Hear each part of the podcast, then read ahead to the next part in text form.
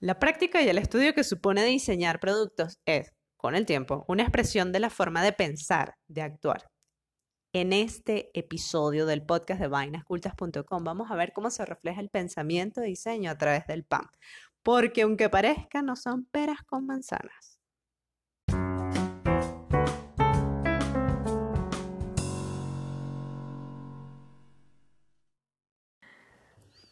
Buenas, buenas por acá. Yo soy arroba la vera paparani. Y yo soy Pat, arroba la troconis. Yo soy ay, ay, por Dios. Yo soy Pat. No, yo soy Pat. O sea, tú, tú eres Se Biff invirtieron los y yo soy. Pat. Biff, ¿en qué momento me robaste la identidad? Bueno, no sé si es en la vodka que ya te Me bebiste. acordé, me acordé de una pana de Carolina Pérez que cuando se casó dijo, yo, Omar Guerra, te acepto a ti. Omar Guerra, ¿qué? What? Y bueno, así quedó. Imagínate, es igualita, o sea, bueno, ya orden, ya, ya quedó claro que yo soy Pat, arroba la Peroni, y ella es Biff, arroba la Draconis, este, discúlpenla por favor, pero es que hoy estamos celebrando una primicia que les vamos a dar, y es que no podía ser de una manera distinta. Desde que yo conozco a Biff, ella es diseñadora y hace diseño Obvio. y hace pan. Obvio. Obvio. Bueno, no, pero puede ser que no la, que no la, Que no lo ejerza. que no la ejerzas. Claro. Pero desde que yo te conozco no has dejado de ejercer la cosa que me parece divina. Y sobre todo no has dejado de hacer pan pese a las adversidades que te ha puesto la vida. Como no hay horno, se va la luz, Pierdes eh, todo. no hay harina, no te dan... Sí. Sí, pierdes todo el proyecto. O sea, esta mujer es increíble Ay, y ay. está escribiendo en este momento para mayo del 2021 un infoproducto sobre pan y diseño y este es un review. No, no es un review, es un adelanto. Bueno, es un, es un sneak peek. Exacto. Sí, en efecto, yo, mm, yo me he involucrado mucho con el tema de la panificación ya desde el 2014. ujú, Y fue a partir de ahí que yo le metí de frente al food design porque como que nunca había considerado hacer algo en alimento, nunca, yo no me veía en eso porque diseño, ¿sabes? Y alimento, bueno, pues nada, o sea, Exacto, la vida te dijo que qué, pues sí. Exacto. Antes ah, me había vinculado como con, con otros tipos de, de productos hacia los utilitarios, hacia el mobiliario urbano, Como todo diseñador industrial. sí, hacia la academia y tal. Pasa que de este lado del, del mundo, eh, o sea, propiamente en Venezuela, es muy poca la gente, o sea, los diseñadores que se involucran con el, con el alimento. Eh, el Ay. food design en Venezuela prácticamente es desconocido, pero tiene mucho auge a nivel mundial.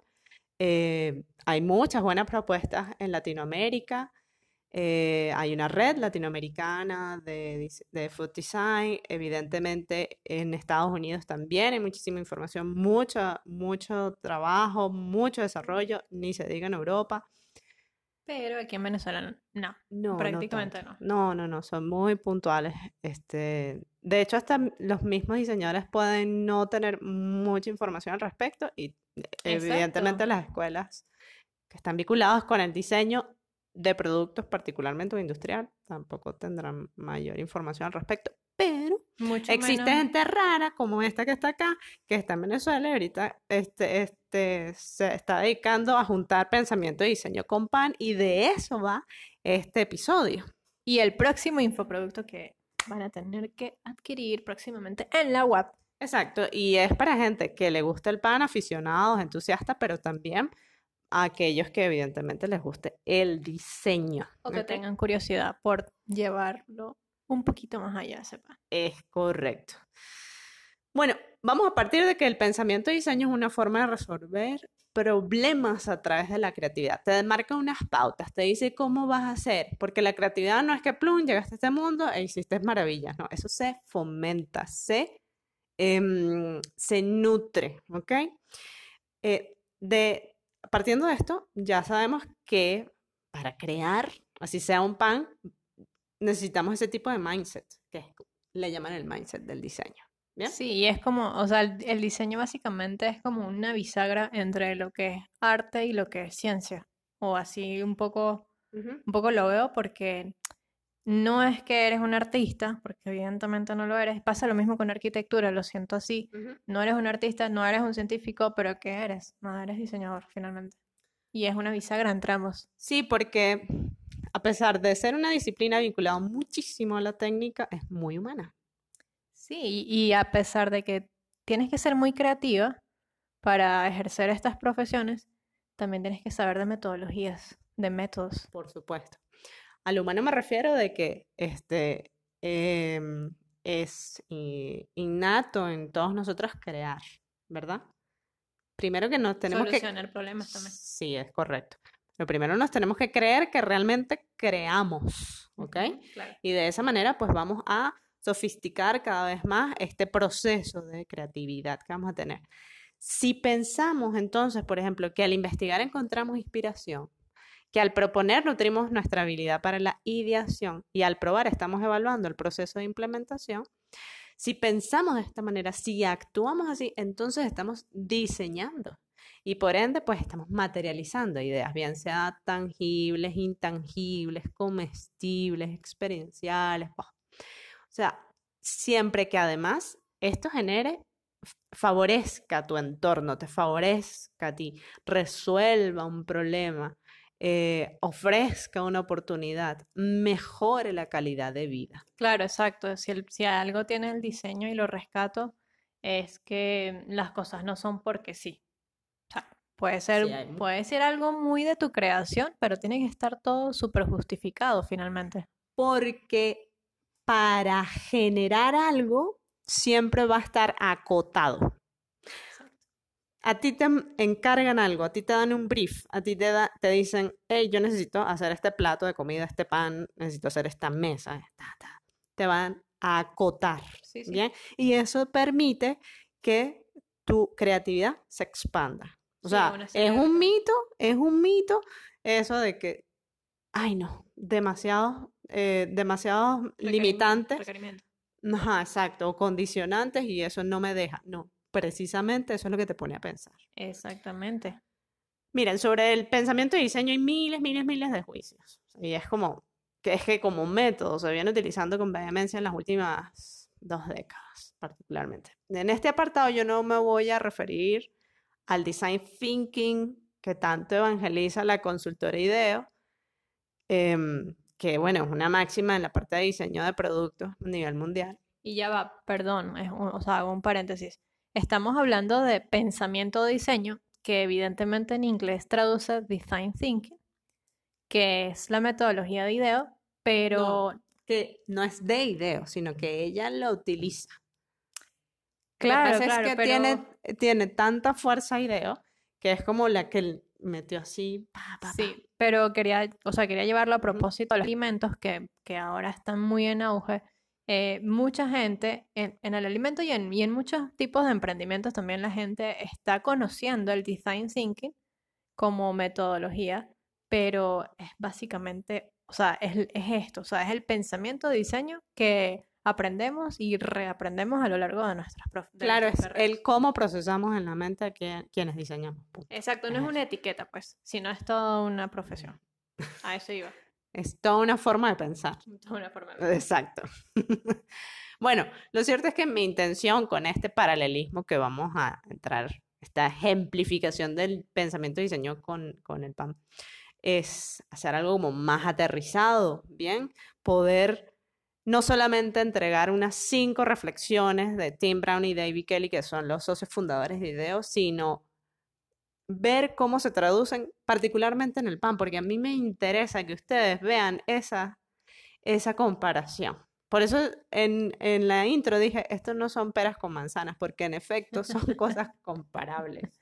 Claro que sí, además que se nutren, son, actúan de manera, de manera sinérgica también. Vamos entonces a ver cinco reflexiones del pensamiento y diseño aplicado al PAM. Estas cinco reflexiones son tomadas de la página designthinking.idea.com. Bien, pueden ir en- por allá. Yo mastic- parafraseé Masticadas y digeridas por Biff. el pan sobre todo, porque además en el post hay unas cuantas fotitos. Bueno, empecemos. Empecemos con la primera reflexión. El pensamiento de diseño, eh, cuando se le cultiva, aun cuando no sea tu especialidad la de diseñar, pues te permite desbloquear y potenciar la creatividad. Es lo que hablaba más más adelantito, más atrasito, perdón. Abordar lo desconocido con confianza, nutrir la curiosidad y no tener miedo de probar nuevos enfoques. O sea, te elimina las barreras mentales, te elimina los peros, este, te potencia la curiosidad. El yo quiero hacer esto porque ¿cómo será hacerlo? ¿Bien? Curiosidad, exacto, sí. Mira, ustedes lo pueden experimentar y es lo que me ha pasado a mí cuando se junta el deseo con una carencia. Imagínense que ustedes quieren hacer pan, pero no tienen horno. ¿What? ¿Eso cuándo ocurre? Jamás.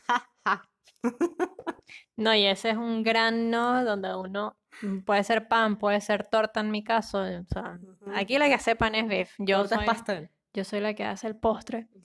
Y es verdad, o sea, de repente ahí quiero hacer una- un pastel, un- una torta y coño, no hay, no hay gas. Bueno, No cuando tú tienes internalizado la mentalidad de diseño, la- el pensamiento de diseño, nada, pues tú ves que tienes una fuente de calor a fuego abierto, tú haces tu masa como si la fueses a hornear en el horno convencional, ¿verdad? Lo que haces es con- eh, ponerla en una olla, contenerla en una olla y lo pones encima de esa fuente de calor. Eso sí, no te va a salir a la primera, no. A la primera tú vas a ver todos los errores que te van a ocurrir. Se te va a quemar, se te- va a quedar- crudo. El datico aquí es fuego muy bajito y mucha paciencia, porque eso es lo que necesita el pan. El pan y el diseño necesitan paciencia. Bueno, finalmente vas a tener un pan y no precisamente plano, sino levado, es decir, levantado.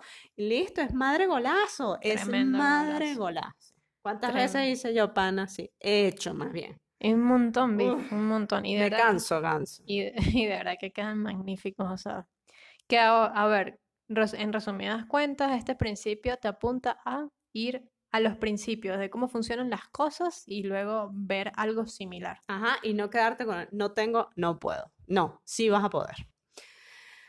Ajá, la segunda reflexión. El pensamiento de diseño te pone a soñar con ideas locas, a investigar y probar, a tener disposición para variar y la mejor actitud al fallar. Mira, cuando uno se entrega al crear, pareciera que estuviese descubriendo siempre el agua tibia, pero es bonito hacerlo porque eh, ves cómo, cómo se logran hacer las cosas y de qué manera puedes mejor- mejorar Ciertas O- cosas ya o hechas. decir, no, esto no es para mí. Por ejemplo, yo una vez hice pan con carbón de bambú casero, es decir, what? Iba, se iba uno al cañaveral, agarraba los pedazos de bambú, los secaba al sol. ¿Ves este proceso?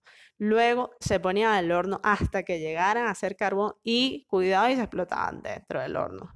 Claro. y luego se rayaba y ya pueden este, eh, como imaginarse que es realmente un carbón, es un carbón, o sea, yo me llenaba toda de ceniza. Qué desastre. Pero esas son demasiadas ganas de hacer algo. luego se hacían burger buns. Que son las, los, los bollos para hamburguesa. El resultado funcionó, el resultado gustó, pero luego yo no le encontraba mucho sentido a tantísimo trabajo porque finalmente solo combinaba con carnes rojas porque ese fulano pan era como ahumado. Bueno, al menos que fuese para un restaurante de carnes rojas. Sí, evidentemente, pero era demasiado trabajo. O sea, era como un solo cliente, Sí, ¿no? lo- me lo- Entonces me lo no nada que ver. me lo imagino. Eh, y no era versátil. O sea, yo creo en el pan versátil, en el pan que se deja, que dejas, deja este, tocar. sí, con todo el mundo, pues, que, Que el, el que le da a todos. exacto. Entonces, bueno, fue, era poco rentable para ser comercializado, así que Nets. Igualmente, de verdad que fue muy interesante, interesante ese experimento. Sí, además la foto se ve súper interesante, muy particular. Lo, lo fino de acá, Viv, que rescato es que fue una tinta de verdad con todas las de la ley, ¿sabes? No es que llegaste y pintaste la hamburguesa, que eso pasa. De repente hay hamburguesas, o sea, o panes no, es que se hizo, rosados, azules, amarillos, sí, de se, se hizo el carbón, pues, no es que... Pero no. demasiado trabajo. Ah, Ujú. Tercera reflexión. El pensamiento de diseño permite abordar un mundo de sistemas entrelazados, dinámicos, multifacéticos e inherentemente humanos. Y esto a mí me toca la fibra, porque felizmente yo tuve la oportunidad de hacer un máster en desarrollo de productos, en diseño, gestión y desarrollo de productos. Hice el máster. Eso yo hice el máster. O sea, Lo hice. sea- Felizmente tuve la, tuve la oportunidad. Ojalá, yo espero que todo el mundo tenga esa oportunidad de hacer el máster que quiera. Bueno, lo cierto es que de base lo que había era eh, sistémica, sistémica aplicada al diseño. Y eso te abre así la vista, las orejas, la boca, todo te abre. ¿Cómo te las abre? Bueno, te abre, coño. Entonces, además que era en España, en español, digo, en castizo. Eh, me toca la fibra porque me gusta mucho eh, tener presente que de esa manera se tiene que diseñar. Es más denso, sí. Y que funcionan las cosas finalmente como un sistema. Es que así es, nuestro mundo es un sistema. A ver, ejemplo, vamos a tomar el escenario en donde se junta el pan, la religión y la socialización. Qué atrevida. Se hace una hogaza. Una hogaza es un pan normalmente es redondo, grande, no sé, de, un kilo por ahí. Y ese pan sería, será compartido, por ejemplo, en una cena entre amigos, el cual se va a rasgar con las manos y debe ser repartido por igual, ni más ni menos. Con este pan se rompe el ayuno de la cuaresma. Es muy lindo este, esta tradición, además. El pan acá es el alimento y el símbolo más importante en ese momento, que es realmente para un verdadero compartir. Es hermoso. O sea, ahí, no se abre el, digamos, una botella, no se abre un dip, no, no, no se prueba un dip, ni una aceituna, hasta tanto el pan no sea compartido entre los que vayan a Qué lindo y qué Es lindo. magnífico. Es lindo. Qué lástima que en este momento no tenemos tanto esa tradición. Pero lo pueden hacer en su casa. Bueno, yo recuerdo que en Francia sí se, sí se hace algo parecido. O sea, todavía se pica el pan con las manos y se divide. Bueno, vamos a la quinta reflexión. Vamos. Sí, epa, sí. Es muy sabroso rasgar el pan. Uy, Ah, total. Ok, vamos a la quinta reflexión. Al generar propuestas desde la perspectiva de diseño, nos enfocamos en que sean, uno, deseables desde el punto de vista humano, dos, factibles tecnológicamente y tres, económicamente viables. Esto es como La Santísima Trinidad. Sí, sí, totalmente. Cualquier persona que se vaya a lanzar a hacer lo suyo, o lo de otros, o lo que sea, ¿verdad? Tiene que tener estas tres Sí, no- premisas no es básicas. Deseable, factible y viable. A ver, vamos a, a, un supuesto. Vamos a emprender en el mundo la panificación, que eso lo hice, ¿bien? Por eso, por eso tanto el tema del pan acá. Eh, ¿qué es lo que tenemos que eh, tener?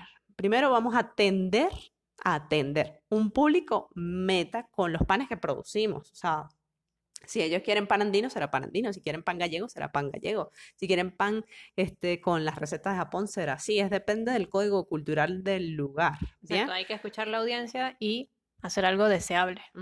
Exacto. Por ejemplo, para los venezolanos, mientras el pan esté suavecito y que no tenga tanto horno, eso es una maravilla. Ahí no va a quebrar, jamás. Deseabilidad.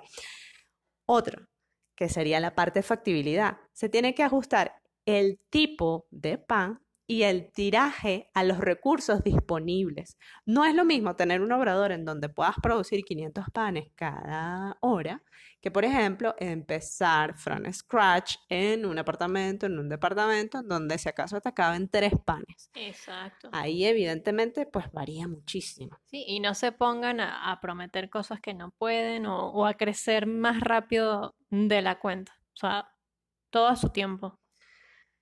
Eso evidentemente va a condicionar también la producción. Pero la producción entonces tú lo tienes que cuadrar para que arroje beneficios tanto a quien lo está produciendo, ¿ok? Como a quien lo está consumiendo. Entonces va a depender de la propuesta de valor de ese emprendimiento del pan, ¿ok? De ese negocio del pan. Y este, también de, a ver, el emprendimiento va hacia los que consumen, ¿ok? Y depende también del tipo de producción que tú tengas, ¿ok? Sí, porque puede O sea, ser que no, una- que no quedes como en menos, en, en números para abajo, ¿no? Claro. Y esto yo lo veo con claramente en productos y en servicios también. Ah, mira, que era la cuarta reflexión. Ah, ok, era el cuarto. Ahora sí vamos con la quinta. Ahora sí vamos a la quinta. Bien, La quinta y última. El pensamiento de diseño abarca la empatía, el optimismo, la iteración, la creatividad y la ambigüedad. Tanto el pan como estas características son esenciales del ser humano. Ahora lo ejemplificamos, cada una de ellas. En empatía, el pan es el reflejo de la necesidad y el gozo de todos. Es el reflejo tuyo, es el reflejo mío. O sea, en la medida, además, en que tú comprendas lo que están en tu entorno, que te pongas en tus zapatos o en el estómago de ellos, vas a saber qué pan le vas a hacer.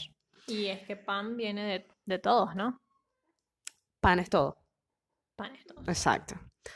Em, optimismo, porque es la representación de lo que está bien en la vida, de lo que es favorable. Bien, el pan es iteración porque es constancia, es voluntad, es que hay que darle y darle para hacer. Es creatividad eh, porque es, es, creatividad y es ambigüedad porque es una representación eh, de las manifestaciones culturales y además eh, es tan permeable que permite tener diferentes significados, por eso es ambiguo el pan Y también. es una de las cosas que, de las pocas cosas, no sé si es la única, pero es de las pocas cosas que se puede comer, que tú lo comes solo, ¿sabes? Y No, no hay problema. Eso lo estábamos hablando el otro día. Sí, eso lo estábamos hablando la otra vez porque era como, qué triste es comer una pasta sola. O una arepa sola. Sí, que se le llama viuda, por cierto.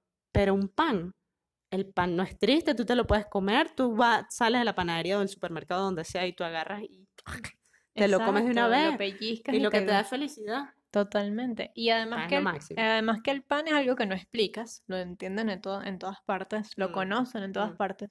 Y es también rico porque en cada uno de los lugares lo hacen de manera distinta y todos son geniales. Bueno, esta comparación que acabamos, pues, de oír, es un enfoque en que estoy utilizando para el próximo info- infoproducto que vamos a tener en vainascultas.com. Nos estamos como enfocando mucho en food design, particularmente eso es lo que está reinando acá en esta conversación. También tenemos habitabilidad y tenemos eh, conexiones. Así que a mí me corresponde hacer el infoproducto vinculado al food design. Eh, Tarea para la casa. Sí, en el que, bueno, estoy tomando el pensamiento de diseño como herramienta para armar una ruta a seguir, llámese método, jaja, eh, con el cual vamos a expandir la mente y la manera en la que nos relacionamos con el acto de hacer pan. O sea, es una perspectiva diferente a la que se ve por ahí en cursos, en, no sé, en mm, libros. Sí, e- es En diferente. ebooks gratuitos, en cursos gratuitos que hay, no sé, webinars, no sé, lo que sea. Haremos-.